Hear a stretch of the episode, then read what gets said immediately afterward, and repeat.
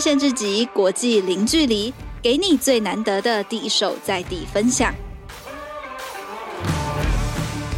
Hello，大家好，欢迎来到这礼拜的换日限制级。这个礼拜呢，要带大家到一个我们过去在换日限制级从来没有聊过的国家，就是葡萄牙。那不晓得听众朋友们有没有在换日线的专栏上看过一位作者？它的专栏名称是《葡萄牙式的甜言蜜语》。那我们这礼拜就是邀请到这个专栏的作者陈妍来到我们线上。目前我们是连线葡萄牙的状态，现在应该是葡萄牙的早上，对吧？我们先请陈妍和大家打个招呼。Hello，陈妍。Hello，大家好，我是陈妍。那我目前定居在葡萄牙。那我从事的是在律师事务所工作，然后目前是担任部门的 team leader。那我主要是在做移民还有个人的税务。嗯，陈妍非常酷，他其实是一位在巴西出生的台湾人，然后目前是住在葡萄牙。他除了是个人税务处理的 team leader 之外，同时也是一位马术骑士，对不对？对，因为葡萄牙的休闲活动还蛮多的，但是我那时候就是特别向往会骑马这件事情，所以我就特别去报名了马术课这样子。那在陈妍的脸书粉丝专业上也看到过很多和台湾有一些连结互动的活动，比如说像是担任翻译官或者讲座啊，就想问问看说，因为其实大家平时比较少接触到葡萄牙这个国家，那相较于欧美这边的消息比较少。看到说台湾跟葡萄牙之间的连接或是一些文化交流活动，就想邀请陈妍和我们分享过去有没有类似的和台湾有所连接的机会。其实葡萄牙跟台湾之间的连接可以追溯到以前大航海时期，然后那时候应该大家都知道台湾叫 Formosa，就是因为葡萄牙人他们在航海的时候经过，然后就帮。台湾取了 Formosa 美丽的岛屿这个名字。那我其实，在工作中的话，我们做比较多移民。那因为疫情的关系，其实近这两三年有非常多的台湾人移民到葡萄牙。那最近也有就是台湾的驻外的代表处，他们也非常积极的想要促进一些葡萄牙跟台湾的文化交流。所以在大概上个月的时候，就举办一场很盛大的，就是。邀请台湾的当代艺术家到葡萄牙这边做一个大型的个展。嗯，这个个展是什么样的内容？主要是台湾的摄影作品。那我其实主要是担任翻译，所以就是里面的展区的文字翻译，然后跟现场他有举办一个讲座，然后还有开幕式，还有就是导览。那其实，在过程当中，我觉得单一担任翻译的话，可以知道很多。原本看不到的事情，所以你会发现说，有时候创作的作品的那些理念，它其实是透过感受的。嗯、那当一个好的作品，别人可以去感受的时候，然后这些观看的人，他会直接跑来跟我讲说，他很想很想跟艺术家讲，说他从这个作品里面看到了什么，然后请我帮他做翻译。嗯，嗯，那有时候艺术家听到当下的这些民众有这样的反应，其实是很开心，因为会形成一个文化交流跟互动。那在过去，呃，陈妍接触的这些，比如说翻译啊，或者是导览的过程中，有观察过大概平均几个人就可以遇到一次台湾的台湾的观光客嘛，或者是台湾在当地工作的人？其实台湾人在葡萄牙还蛮少的耶，因为我还有特别去找之前的数据，我们二零二零年有四十二个台湾人，然后二零二一年变四十六个台湾人，所以变多，其实才 增加。才才才加四个人而 已，oh. 就是还蛮少的。但是近期就是因为英国脱欧，然后加上疫情，所以有非常多人直接移民到葡萄牙。那其实，在疫情之前比较多的都是家庭主妇啦。然后数据上面看说，大概有六十八趴都是女性，所以大家可以知道说，哎，很多都是嫁过来的。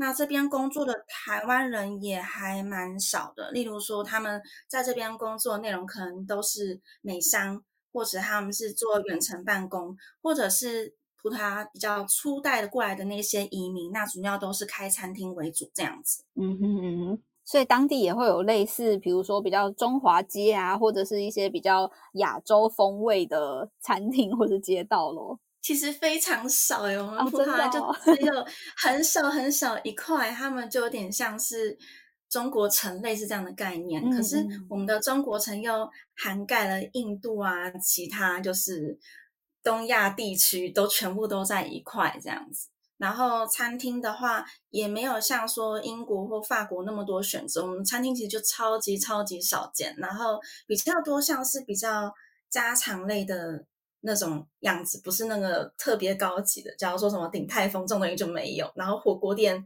最近终于开一间火锅店，然后 珍珠奶茶啊，珍珠奶茶没有任何一个台湾人在这边开珍珠奶茶，所以、是个商机。对。是个商机，而且因为它不能调甜度跟冰块，嗯、所以对于台湾人来讲都太甜了。但是外国人其实还蛮蛮喜欢喝珍珠奶茶的。哎，那如果说台湾人在当地这么人数这么少的话，会不会很容易就是大家彼此都认识，或是形成一个社群，大家可以互相交流啊、联系情感之类的？我觉得会耶，但是因为葡萄牙其实面积蛮大的，然后人口分散的又很开，所以。大部分的人都会在里斯本或者是在波多，就在北部那边。但是你如果是说嫁过来的，那他们可能是跟他的另外一半，那可能就会在非常非常小的城市。那一般都是透过代表处那边办的三节活动，然后大家才有办法聚在一起。了解。刚刚前面有说到关于求职或是就职这方面的讯息，那。我就想到之前换日线的作者也有在一集 podcast 和我们分享过，法国他们的假期制度其实还蛮蛮多元的，而且一次都会有比较长的假期，这种节日或者是节庆。那就想也问问看，关于葡萄牙也是这样子的嘛？因为欧洲印象中也是有蛮多很棒的假期制度，在平常在一些网络上的资讯都可以看到类似分享。其实葡萄牙我们在法律上面有规定，会有二十二天的带薪假，然后再加上十三天的国定假日，所以我们等于会荣登欧洲排行榜第一名，跟奥地利并列是最多假期的。欧洲最多假期的国家，欧洲最多假期了。对，然后而且我们制度还蛮有趣的，我们会说一年的年薪就是一定是十四个月的薪水。就是有再多两个月的年终奖金这样子，然后这是法律规定，所以你不管是哪一间企业，你都必须要遵守这样的一个规定。然后它的分配方式也很有趣，它并不是像台湾可能是一次给，它是分说七月给一笔，然后十二月给一笔，所以七月就叫做假期的补助金，然后十二月就是圣诞补助金，所以还蛮有趣的。哇，那不管是大小公司都有这样子的福利吗？对，不管大小公司都是一样的，一定就是二十二天的带薪假，然后加上十四个月的年薪。嗯嗯嗯。之前呃，陈妍有在网我们的换人线专栏有分享过一篇关于说远距办公后的修法。那这样其实对于实际上来说，对实际上求职者来说，有没有什么具体的改变？我觉得远程办公改变蛮多的，因为我们其实公司现在招的新职员很多都是直接在家办公，他们就没有进公司了。那这样对我们公司的好处是说，我们有时候在公部门办理一些文件的时候，小乡下其实会比大城市还要好办理，因为没有人在小乡下。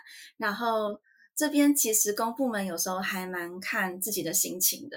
哦，真的吗？Maybe 他今天心情 好，对，他就会很 free，这样啊，我马上帮你办好了。所以我觉得这上面是有差的。然后想要分享一个很有趣的是，我们这二十二天的带薪假，我们是可以自己选要哪一天请假，而且我们要在每年的三月以前排完一整年的假期，非常不可思议。真的啊，那就得在上半年就决定好我这一整年要哪时候放假喽。对，我一开始其实很不能理解，但是我看其他同事在 画假的时候，他们画超快，说哦，我要这天这天，然后就画完了。然后想，哎，那我怎么知道我哪一天要出去玩？就是我还、啊、我还不知道，而且一整年那么长，还有二十二天。然后我后来在欧洲待久了，就发现，哎，其实真的是有可能的，因为欧洲的庆典活动非常多。所以我就可以说，哎，假如说我明年想要参加威尼斯的面具节，然后我后年想要去巴西参加个嘉年华，类似这样的概念，我就可以提前规划，所以我那天要出去玩。所以我现在其实有跟上他们的脚步，所以我可以排好了今年要去哪边玩。哎，那我想到，因为以台湾来说的话，我们会有例如说到职半年多少天，到职一年几天，那这个二十二天是。都在第一年，或者是他通过试用期就会有的吗？还是必须要累积一定的年资才可以有这样的福利？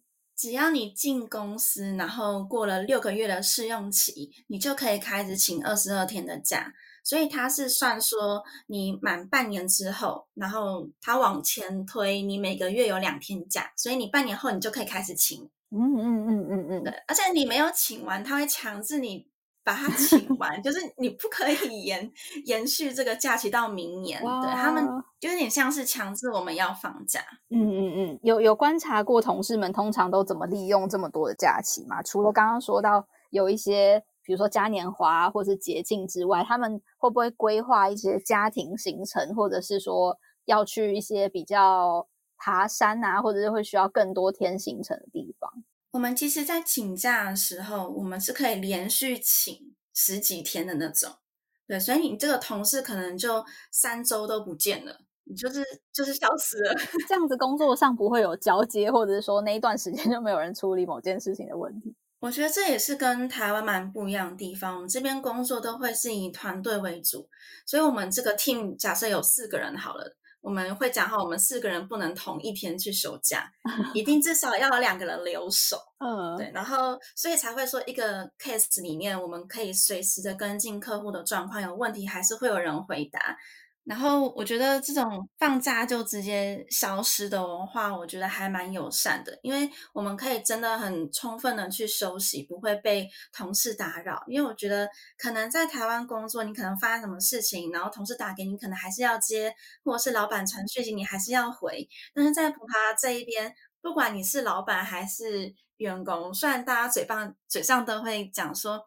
哦，你们如果有急事可以打给我，没关系。然后大家说、嗯、好，我绝对不会打给你，因为没有人想要在假期期间就是被打扰到。嗯嗯嗯，我觉得，我觉得在台湾的听众应该会蛮有感这件事情，因为也也可能是我自己或我身边的人啦，就是大家平常还是会说，如果他只休比较短的假期的话，还是会非常容易遇到说，在这个假期里面还是得处理公事，或是必须接回工作上的讯息或是电话的时候。所以，如果说呃，陈妍分享当地这样的状况，其实是非常对于工作者来说是非常友善的。对，而且我们其实八月份刚好是他们最喜欢放假的月份，所以八月份你只要到葡萄牙，所有的事情都是非常缓慢的进行，这算是一个很常态。然后人观光旅游的话，人也会变得爆多，所以我个人会觉得可以避开八月，而且八月其实。我个人比较不喜欢夏天，觉得 太热了，太热了不行，受不了。哦，所以八月有点像是一个大家都在度假的感觉。对，但是葡萄牙天气其实又没有像其他欧洲国家那么热。我们其实，在受到热浪来袭的时候，我们最高温最高温好让它让它一两天可能飙到四十五度，但是之后它马上温度就降下来了，所以其实还蛮舒服的。嗯、变成是说，欧洲其他国家人会把葡萄牙当成一个旅游胜地，因为它不会太冷，然后又不会太热，热。的温度又可以去海边，刚好非常符合就是外国人的习性，真的好啊。那前面上半节呢，我们透过陈妍的介绍，认识了葡萄牙目前大家比如说求职状况或者在那里跟台湾的连接。下半节呢，我们就要邀请陈妍和我们分享当地比较关于饮食啊，还有生活文化这部分的分享。那我们先休息一下，马上回来。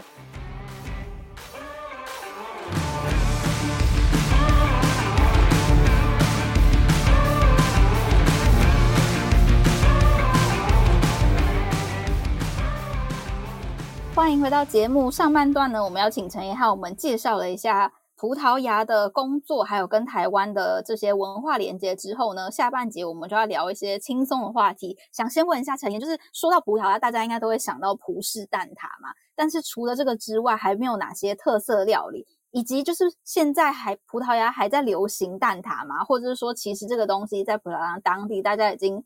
已经非常习以为常，就是一个普通的食物，并没有被大家再把它当成一个比较代表性的国家美食。这样，我觉得蛋挞这个东西已经变成了葡萄牙人他们生活中的饮食文化了。因为你去随便一间咖啡厅或者是餐厅，都一定可以看到蛋挞，但是蛋挞的配方都是不一样，所以你可以试吃很多家不同的蛋挞，然后去比较说，觉得哪间蛋挞比较好吃。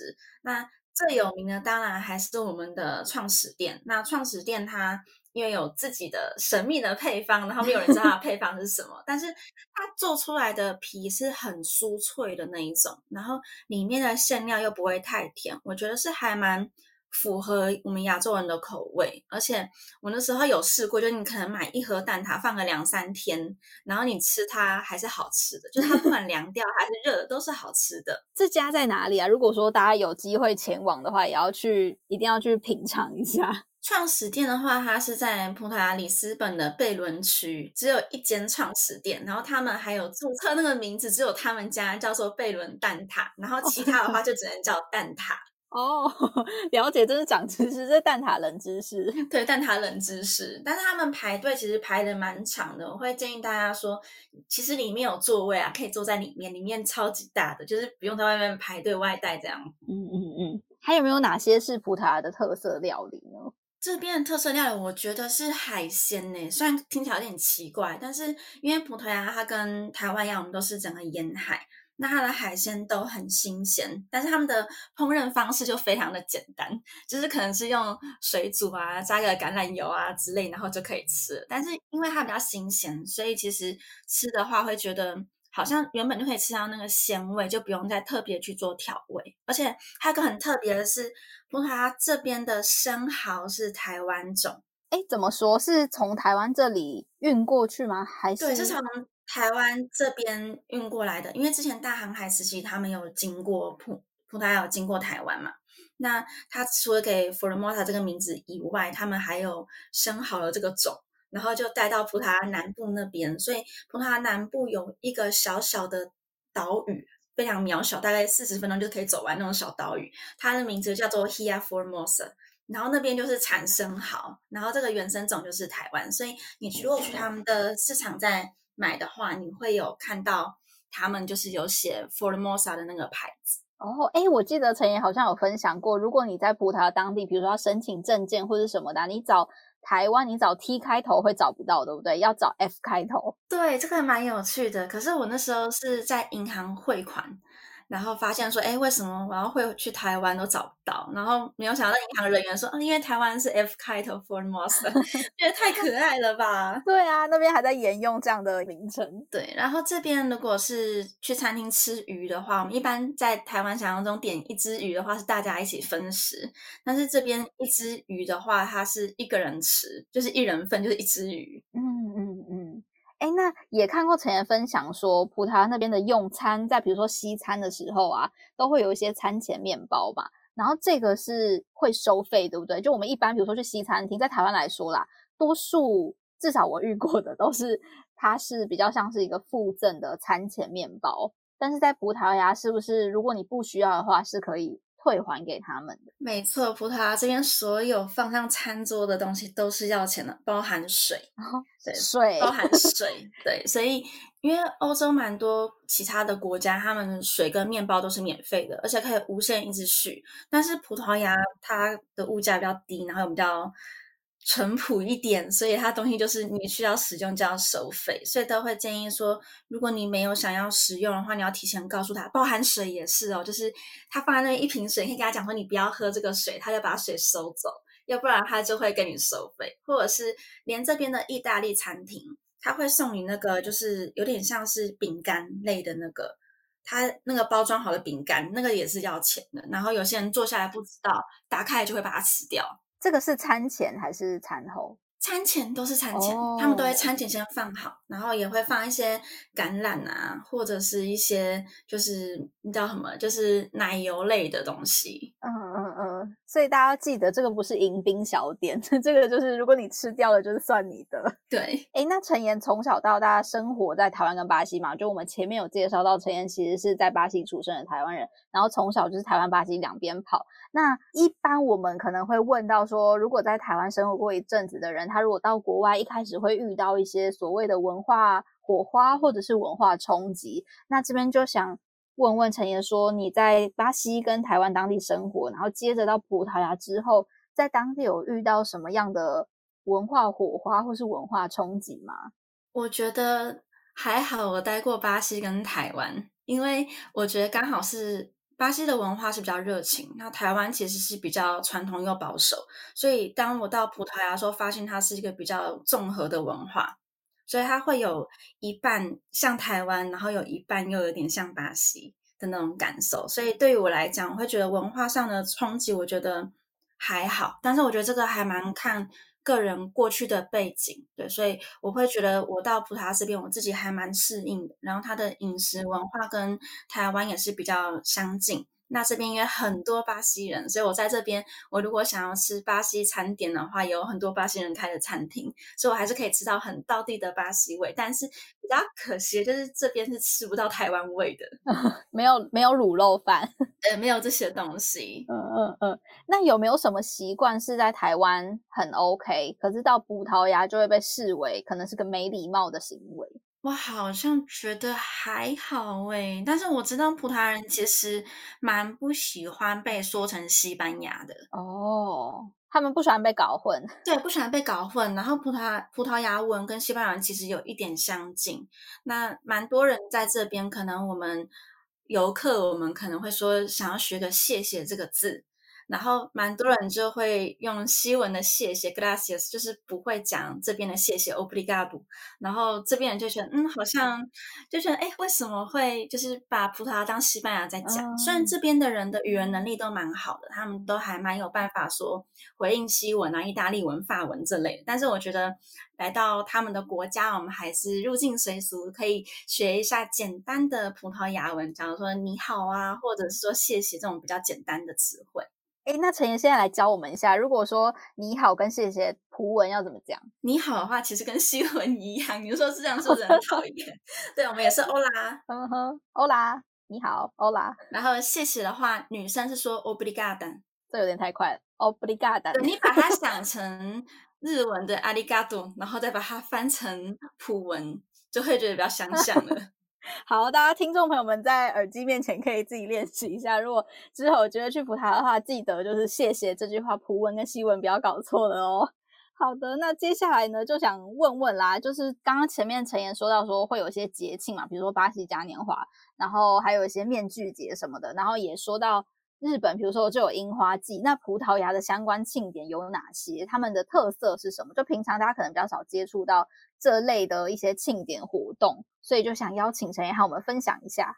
我个人其实是一个非常喜欢古代的人，所以我那时候到葡萄牙，我发现有个庆典叫中世纪庆典，然后这个庆典就是我每一次。他我每次都会参加，然后那个小镇在葡萄牙的 Obidos，就是离里斯本大概一个小时的车程。嗯、那这个中世纪庆典呢，特别在哪？特别在说，会整个村庄的人都会穿中世纪的衣服，然后包含摊贩，然后他们会，假如说做煎饼啊，还是烤肉啊，他就会拿那种古代那种道具，还有做面包的那一种，他就整个还原中世纪的那个情景。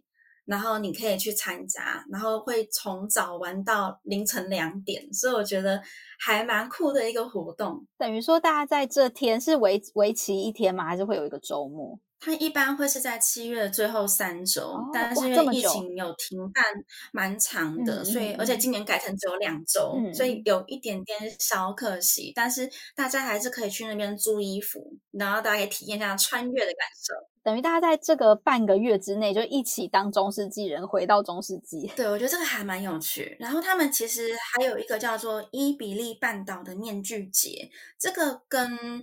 我们想象中威尼斯那种面具节不太一样，它真的伊比利半岛面具节有点像是怪物的那一种，就是恐怖的那一种面具。嗯嗯，懂。对，然后他们会比较像是要去吓别人，然后算是一个蛮盛大的一个庆典。但是因为疫情，所以它这几年都是停办，还蛮可惜的。哎，那这个通常是会就是为了观光客吗？还是说其实本来就有这个习俗习惯？它是。二零哎，二零零六年才开始有这个伊比利半岛的面具节，然后它会有非常多，嗯、因为伊比利半岛其实有葡萄牙、西班牙，所以会有比较多的文化交流。嗯、那它不止办面具节，它有一些是音乐上面啊，或是舞蹈上面的表演这样子。嗯嗯嗯，真的是文化交流这样子。对，然后里斯本的话还有一个蛮盛大的一个节庆是。比较多人会叫它沙丁鱼节，但是我们其实这边是叫做 Santo Antonio，它其实算是一个圣人的安东尼节。嗯，对。然后它其实算是里斯本的一个守护神。然后我们里斯本会在每年的六月份盛大的庆祝。那它庆祝有点像是台湾的丰年祭、丰收祭这种东西。嗯，对。然后所以就会整个月份大家就会吃沙丁鱼。就是烤沙丁鱼，然后喝酒，然后狂欢这样子。嗯，那如果说大家听完这么多有趣的活动，然后又有很多文化交流机会的话，有没有建议大家说，如果听众们前往葡萄牙旅游的时候，有没有推荐的三个景点？就是不一定要是著名地标，因为著名地标可能大家网络上查查得到。有没有一些私房景点，或者是说你自己很推荐的地方，可以建议换日线的听众们也可以前往参观？我第一个要推荐就是那个中世纪的小镇，叫做 Óbidos。为什么我会推荐它？那是因为。它真的是地理位置还蛮方便的，因为从里斯本过去才一个小时。然后另外一个，它是一个很小的小镇，然后又非常有葡萄牙的文化跟特色。然后它有古代的那个城墙，所以其实去那边放松发呆个两天一夜还蛮适合的。而且那边著名的是还有当地就是酿的樱桃酒，嗯嗯，对。所以如果就是有爱喝酒的，然后喜欢就那种感受文化的话，那边还蛮推荐的。然后另外一个景点是比较冷门的，非常冷门，它叫做布萨库，就是一个皇宫。